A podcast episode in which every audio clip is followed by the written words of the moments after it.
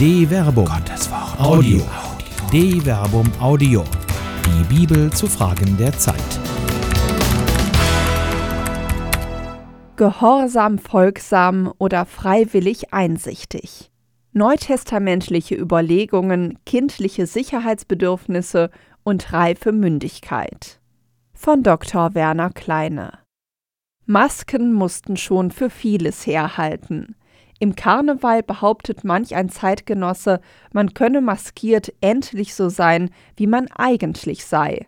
Ob das nun ein Zeichen außerordentlicher Freiheit ist oder nicht eher Symptom einer psychotischen Veranlagung zur Selbstverknechtung, wenn man 360 Tage im Jahr, in einem Schaltjahr sogar 361 Tage, sein wahres Wesen verbergen muss, sei einmal dahingestellt. Die Frage bleibt, warum man sein wahres Wesen sonst verbergen muss.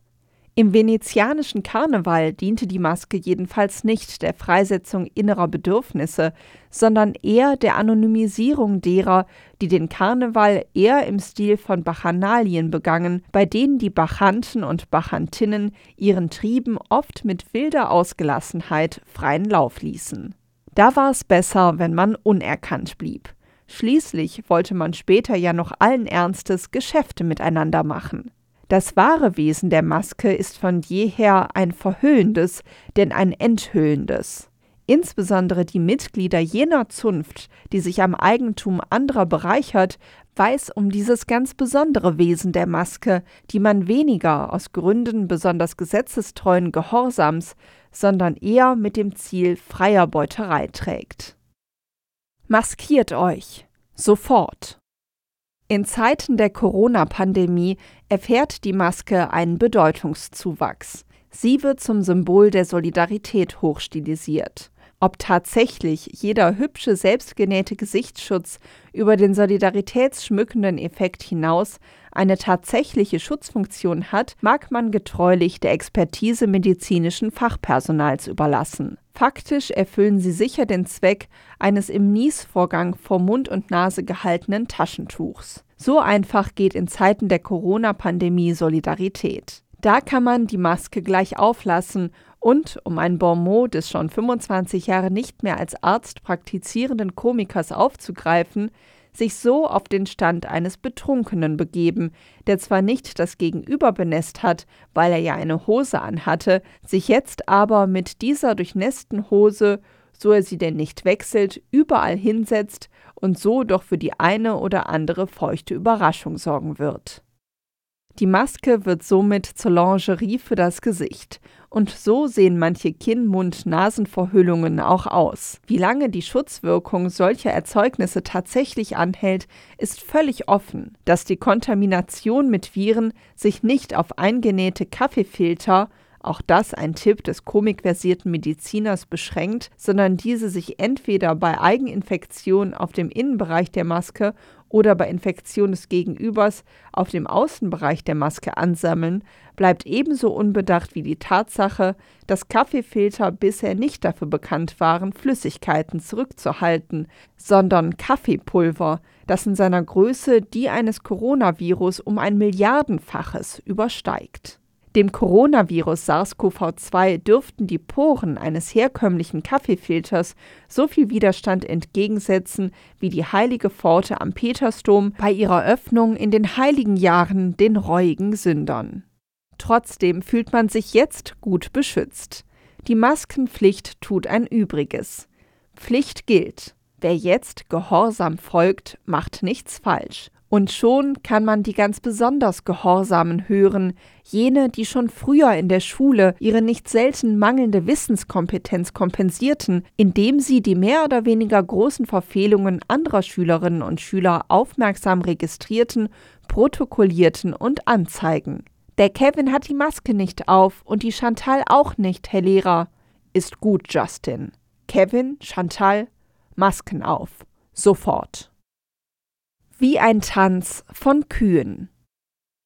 Nur damit kein Missverständnis aufkommt. Wenn alle dort eine Maske tragen, wo in Zeiten der Corona-Pandemie die für eine Vermeidung von Infektionen notwendige physische Distanz von mindestens 1,5 bis 2 Meter nicht eingehalten werden kann, sind sie wirklich hilfreich und wirksam. Ihre Wirksamkeit bleibt aber nur dann erhalten, wenn man fachgerecht mit ihnen umgeht. Theoretisch müsste man also alle 30 Minuten eine neue Maske aufziehen und die alte entsorgen oder sterilisieren. Wo das unterbleibt, suggeriert das süße kleine Nichts im Gesicht eine Sicherheit und einen Schutz, den es dann eben nicht mehr geben kann. Psychologisch aber führt diese Suggestion zu einer Vernachlässigung des eigentlichen Schutzes der physischen Distanz.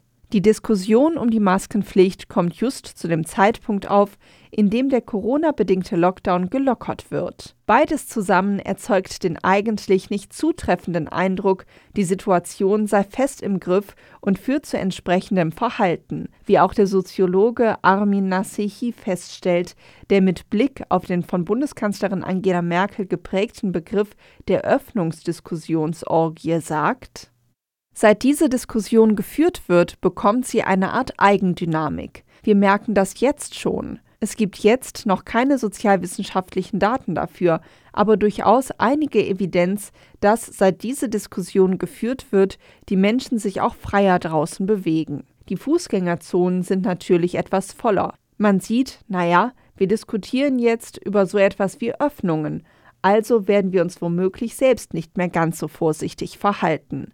Das ist gar nicht so kognitiv repräsentiert, sondern das ist eine Atmosphäre, in der die Dinge eher in Richtung Öffnung als in Richtung Schließung gehen.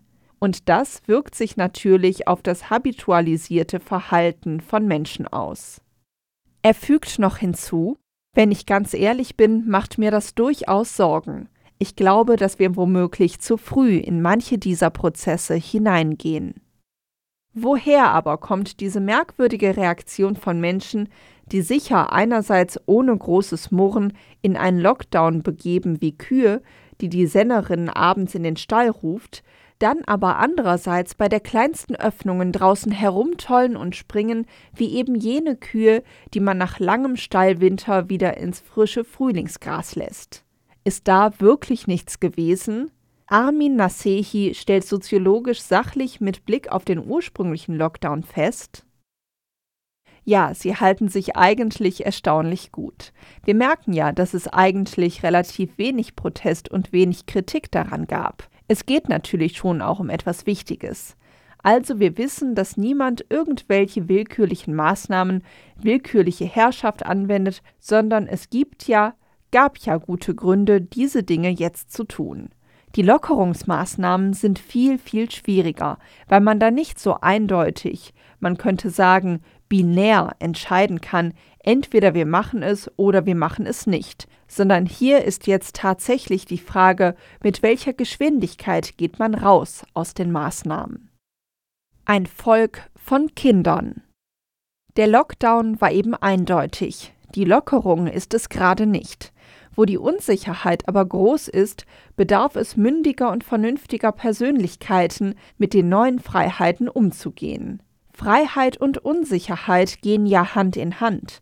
Wo das Streben nach absoluter Sicherheit die Oberhand gewinnt, wird die Freiheit ins zweite Glied gestellt. Absolute Sicherheit erfordert Gehorsam und unhinterfragte Pflichterfüllung. Freiheit erfordert Erkenntnis und Einsicht freie Entscheidung und Handeln, mitunter eben auch Verzicht aus freiem Willen. Der mündige Mensch tut aus freiem Willen das Richtige, weil er es verstanden hat und erkennt, wohin welcher Weg ihn führt. Nur der freie Mensch kann mit dem Psalmisten ebenso aufrecht und aufrichtig beten Selig der Mann, der nicht nach dem Rat der Frevler geht, nicht auf dem Weg der Sünder geht, nicht im Kreis der Spötter sitzt, sondern sein Gefallen hat an der Weisung des Herrn, bei Tag und bei Nacht über seine Weisung nachsinnt. Psalm 1, Vers 1 bis 2.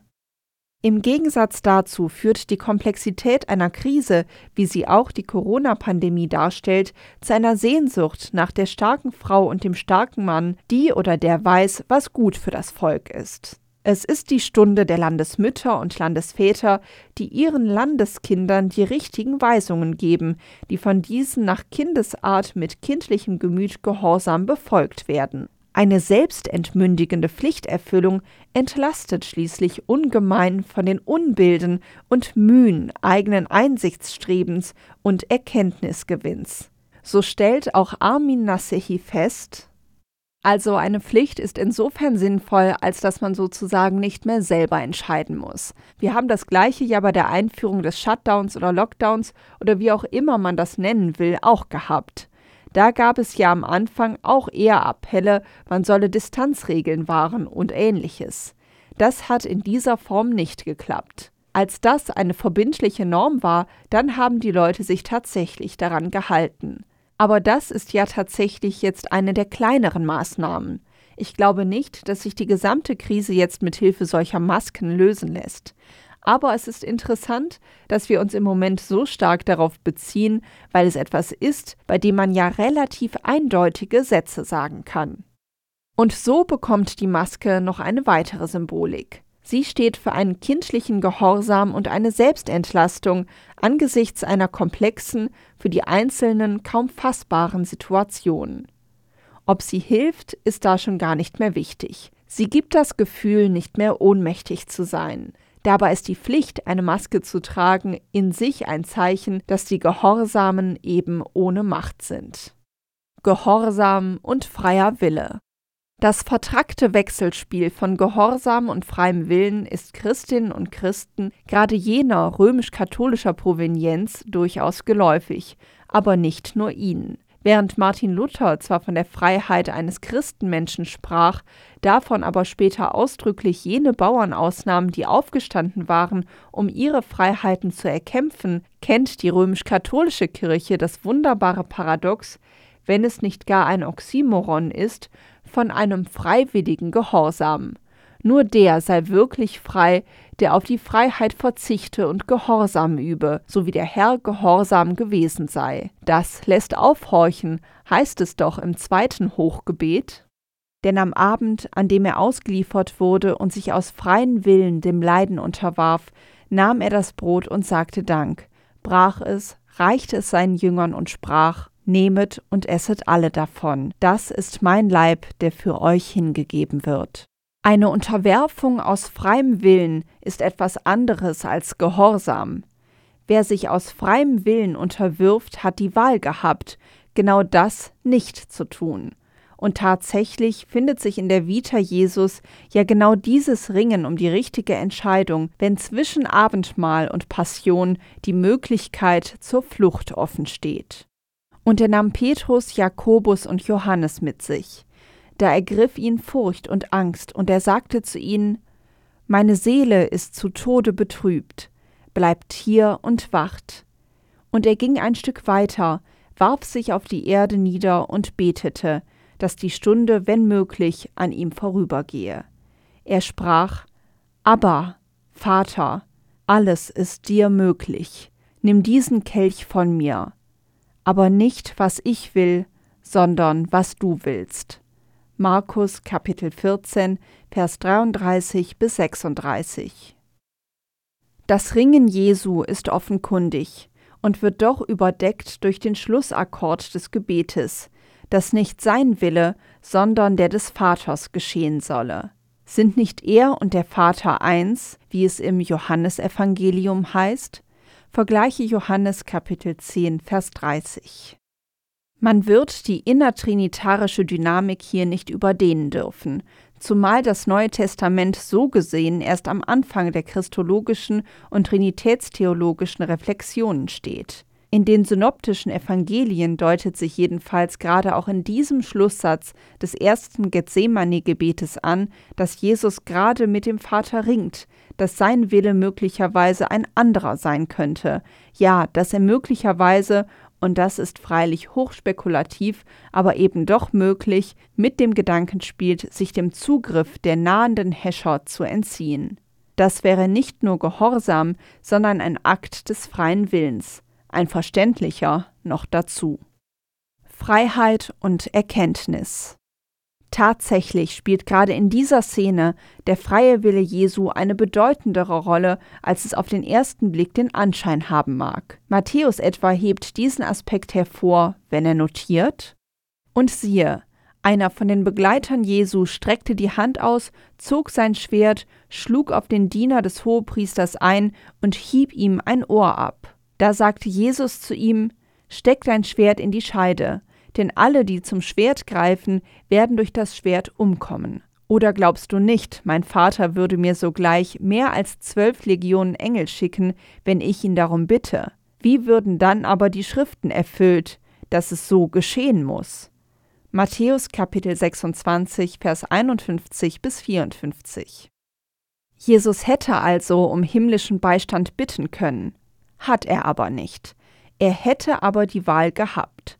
Gerade in dieser Notiz schwingt mit, dass es sich hier um eine freie Entscheidung Jesu gehandelt hat. Das wiederum ist ein Aspekt, der im Johannesevangelium die gesamte Passionserzählung durchzieht. Jesus erscheint geradezu als Souverän, der in freier Vollmacht das Kreuz wie einen Königsthron besteigt. Das hat sicher nichts mit den tatsächlichen historischen Tatsachen und der demütigen Qual des Kreuzestodes zu tun, zeigt aber gerade deshalb, wie Johannes den freien Willen Jesu betont. Er hat nicht einfach nur gehorsam gelitten, er hat sich für diesen Weg entschieden. Das wird schon in der Szene deutlich, in der Judas als Verräter enttarnt wird. Nach diesen Worten wurde Jesus im Geiste erschüttert und bezeugte, Amen, Amen, ich sage euch, einer von euch wird mich ausliefern. Die Jünger blickten sich ratlos an, weil sie nicht wussten, wen er meinte. Einer von den Jüngern lag an der Seite Jesu, es war der, den Jesus liebte. Simon Petrus nickte ihm zu. Er solle fragen, von wem Jesus spreche. Da lehnte sich dieser zurück an die Brust Jesu und fragte ihn Herr, wer ist es? Jesus antwortete der ist es, dem ich den Bissen Brot, den ich eintauche, geben werde. Dann tauchte er das Brot ein, nahm es und gab es Judas, dem Sohn des Simon Iskariot. Als Judas den Bissen Brot genommen hatte, fuhr der Satan in ihn. Jesus sagte zu ihm, Was du tun willst, das tue bald. Aber keiner der Anwesenden verstand, warum er ihm das sagte. Weil Judas die Kasse hatte, meinten einige, Jesus wollte ihm sagen, kaufe, was wir zum Fest brauchen. Oder Jesus trage ihm auf, den Armen etwas zu geben. Als Judas den Bissen Brot genommen hatte, ging er sofort hinaus. Es war aber Nacht. Johannes Kapitel 13, Vers 21 bis 30. Johannes hebt nicht ohne Grund darauf ab, dass die anderen Jünger den Eindruck bekommen haben, Jesus habe Judas mit einem bestimmten Auftrag entsandt. Tatsächlich wird der Verrat des Judas als Entsendung durch Jesus dargestellt, der den Plan des Judas kennt und ihn durch die initiale Sendung auslöst. Was du tun willst, das tue bald. Johannes Kapitel 13, Vers 27. Auch hier hätte es ja Handlungsalternativen gegeben. Jesus hätte Judas zur Rede stellen können. Er hätte die anderen Jünger aufrufen können, Judas zu überwältigen. Er hätte fliehen können. Nichts dergleichen tut er. Er fügt sich aber auch nicht einfach in sein Schicksal. Er handelt souverän. Und eben diese Souveränität scheint auch im Pilatus-Prozess durch, wenn sich der mächtige Statthalter von dem schon gegeißelten, dornengekrönten und verspotteten anhören muss. Du hättest keine Macht über mich, wenn es dir nicht von oben gegeben wäre. Darum hat auch der eine größere Sünde, der mich ausgeliefert hat. Johannes Kapitel 19, Vers 11. Der Gefesselte scheint innerlich immer noch frei. Der Niedergeprügelte bleibt aufrecht. Das ist keine gehorsame Schicksalsergebenheit. Das ist Freiheit mit Würde. Freiheitsfolgen Gerade der freie Wille Jesu macht seine Passion bedeutsam. Er hat es auf sich genommen für die Seinen. Aber warum? Der Aspekt kommt in einem hymnischen Abschnitt des ersten Petrusbriefes zur Sprache. Dazu seid ihr berufen worden, denn auch Christus hat für euch gelitten und euch ein Beispiel gegeben, damit ihr seinen Spuren folgt.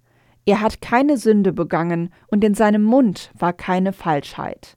Als er geschmäht wurde, schmähte er nicht, Als er litt, drohte er nicht, sondern überließ seine Sache dem gerechten Richter. Er hat unsere Sünden mit seinem eigenen Leib auf das Holz des Kreuzes getragen, damit wir tot sind für die Sünden und leben für die Gerechtigkeit. Durch seine Wunden seid ihr geheilt. 1 Petrus Kapitel 2 Vers 21 bis 34. Das Handeln Jesu ist beispielhaft. Er überlässt seine Sache dem gerechten Richter, also Gott. Wer ihm darin nachfolgt, der kann gewiss sein, dass auch seine Wunden geheilt werden. Was geschieht aber mit jenen, die sich anders entscheiden? Ist die Wahl möglicherweise doch nicht so frei, wie es scheint? Tatsächlich kommt diese Schlussfolgerung im Schreiben an die Hebräer zum Ausdruck. Dort heißt es Jetzt aber ist er am Ende der Zeiten ein einziges Mal erschienen, um durch sein Opfer die Sünde zu tilgen und wie es den Menschen bestimmt ist, ein einziges Mal zu sterben, worauf dann das Gericht folgt, so wurde auch Christus ein einziges Mal geopfert, um die Sünden vieler hinwegzunehmen. Beim zweiten Mal wird er nicht wegen der Sünde erscheinen, sondern um die zu retten, die ihn erwarten. Hebräer Kapitel 9, Vers 26 bis 27. Wer also von der freien Wahlmöglichkeit Gebrauch macht, sich gegen das Beispiel Jesu zu entscheiden, wird schon sehen, was er davon hat. Er hat nichts weniger als sein Heil verwirkt. Jedenfalls, wenn er durch die Taufe einmalig des Heiles teilhaftig wurde. Danach gibt es keine zweite Chance mehr.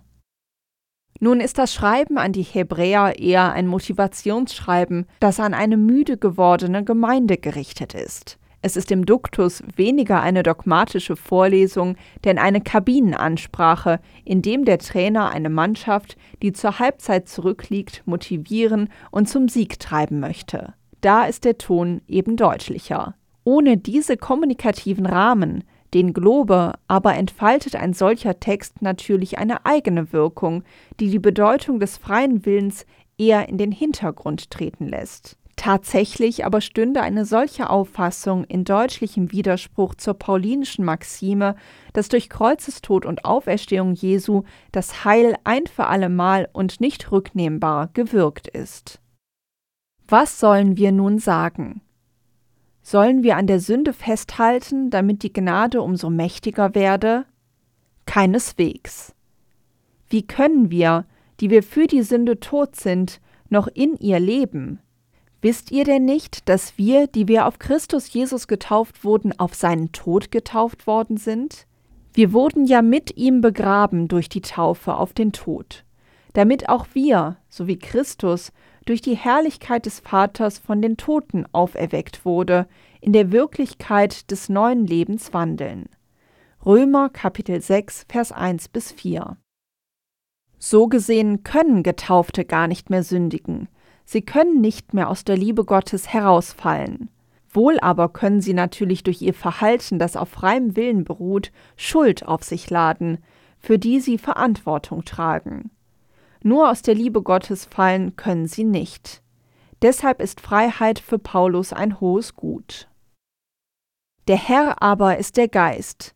Wo aber der Geist des Herrn ist, da ist Freiheit.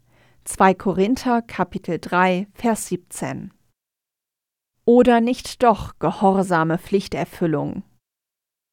Es ist kein Zufall, dass sich das letzte Zitat im zweiten Korintherbrief befindet, also einem Schreiben, mit dem Paulus um die Wiederherstellung einer guten Beziehung mit der Gemeinde ringt.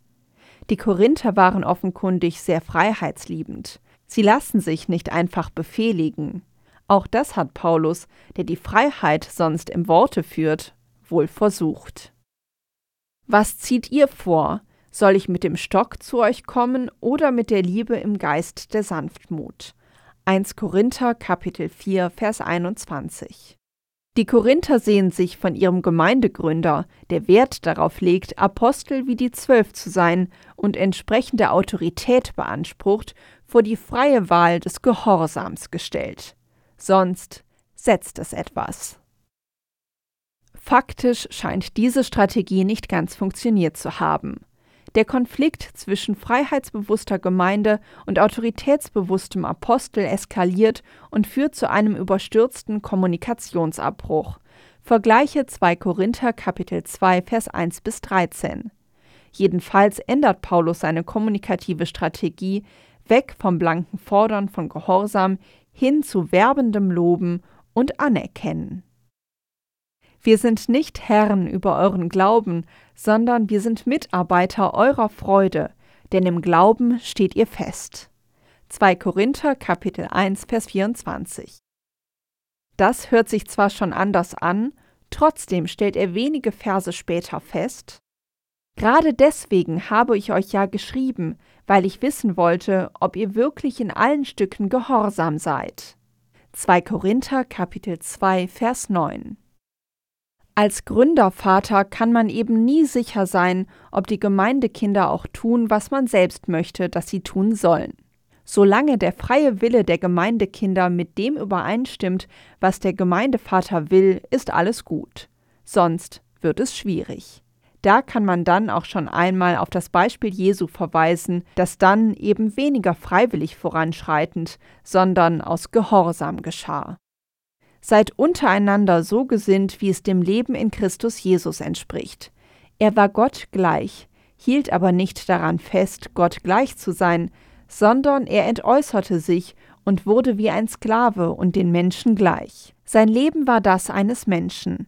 Er erniedrigte sich und war gehorsam bis zum Tod, bis zum Tod am Kreuz. Darum hat ihn Gott über alle erhöht und ihm den Namen verliehen, der größer ist als alle Namen, damit alle im Himmel, auf der Erde und unter der Erde ihr Knie beugen vor dem Namen Jesu und jeder Mund bekennt, Jesus Christus ist der Herr zur Ehre Gottes, des Vaters. Philipper Kapitel 2, Vers 5 bis 11. In diesem Hymnus der frühen Christenheit ist nicht nur deutlich davon die Rede, dass Jesus gehorsam bis zum Tod war. Syntaktisch ist es gerade dieser Gehorsam, der zum Grund, darum, griechisch dio, für die Erhöhung wird. Dieser Hymnus zeigt, dass es neben der Linie des freien Willens Jesu auch noch ein anderes Deutemuster für den Skandal des Kreuzestodes Jesu gab, nämlich seinen Gehorsam. Freiwillig Gehorsam? Nein. Einsicht. Beide Deutekategorien finden sich parallel. Sie konkurrieren nicht wirklich miteinander. Der paradoxe Harmonisierungsversuch eines freiwilligen Gehorsams will zusammenfügen, was nicht zusammenkommen kann. Die freiwillige Übernahme des verfluchten Kreuzestodes erscheint schlicht so absurd, dass sie nur durch einen Akt des Gehorsams kompensiert und erklärt werden kann. Gerade darin aber scheint auf, dass es die Möglichkeit der Wahl gegeben hätte. Wäre der Kreuzestod Jesu schicksalhaft und unausweichlich gewesen, wäre das Reden von Gehorsam völlig absurd. Die Hypakwe, der Gehorsam, scheint also eher eine Deutekategorie zu sein, die die Absurdität der Freiwilligkeit des Leidens am Kreuz zu erklären vermag. Tatsächlich weist die Verwendung des Begriffs Hypakwe aber noch tiefer. Er trägt nämlich neben der Bedeutung Gehorsam, die ähnlich wie im Deutschen auf die etymologische Verwandtschaft mit dem Hören, Akuein zurückgeht. Gerade darin aber scheint ein viel tieferes Erkennen auf, bedeutet das altgriechische Akuein eben nicht bloß hören, sondern auch wahrnehmen und verstehen. Demzufolge meint die Hippakue auch nicht einfach nur Gehorsam, sondern kann auch Antwort heißen – eine Antwort, die aus Erkenntnis erwächst. Erkenntnis aber ist die Frucht freien Suchens der Wahrheit. Auch dort, wo Jesus scheinbar gehorsam gelitten hat, ist das kein fatales Ergeben in ein unabwendbares Schicksal. Es ist Entscheidung aus freiem Willen, der auf Erkenntnis und Einsicht beruht und eine entsprechende Antwort erfordert, soll die eigene Erkenntnis nicht verworfen werden. Das aber ist eine Frage der eigenen mündigen Aufrichtigkeit und des erwachsenen Willens, eben nicht eines bloß kindlichen Gehorsams. Seid nicht kindisch, versteht endlich, worum es geht. Was das alles mit Masken zu tun hat? Viel. Wer die Maske bloß aus kindischer Pflichterfüllung und infantilem Gehorsam selbst im Auto trägt, dann aber doch pubertär den Aufstand probt und sich in dicht gedrängte Versammlungen stellt, im Park grillen geht und vor Imbissbuden gemeinsam aus Flaschen trinkt, hat es eben nicht verstanden. Wer den Sinn und Zweck der Masken versteht, wird froh und frei seiner Wege gehen, wenn es darauf ankommt, sie in Situationen, in denen die physische Distanz zur Vermeidung von Infektionen nicht immer gewahrt werden kann, wie im öffentlichen Personennahverkehr oder in Einkaufsläden, anziehen, nicht aus Pflichterfüllung, sondern freiwillig aus mündiger Einsicht. Wieder einmal muss die Kabinenpredigt des Schreibens an die Hebräer herhalten. Darüber hätten wir viel zu sagen, es ist aber schwer verständlich zu machen, da ihr träge geworden seid im Hören. Denn obwohl ihr der Zeit nach schon Lehrer sein müsstet, braucht ihr von neuem einen, der euch in den Anfangsgründen der Worte Gottes unterweist. Und ihr seid solche geworden, die Milch nötig haben, nicht feste Speise. Denn jeder, der noch mit Milch genährt wird, ist unerfahren im richtigen Reden. Er ist ja ein unmündiges Kind. Feste Speise aber ist für Erwachsene, deren Sinne durch Gebrauch geübt sind, gut und böse zu unterscheiden. Hebräer Kapitel 5 Vers 11 bis 14. Corona wird noch lange bleiben. Es braucht jetzt die einsichtige Mündigkeit Erwachsener, um der Pandemie Herr zu werden. Wollt ihr bloß endlich wieder auf der Weide spielen? Oder wollt ihr den unsichtbaren Gegner bezwingen? Ihr habt die freie Wahl. Wieder einmal ist Zeit der Entscheidung, ganz aus freiem Willen, dafür aber mit allen Konsequenzen. So oder so. Eine Produktion der Medienwerkstatt des katholischen Bildungswerks Wuppertal Solingen-Remscheid. Autor Dr. Werner Kleine. Sprecherin Jana Turek.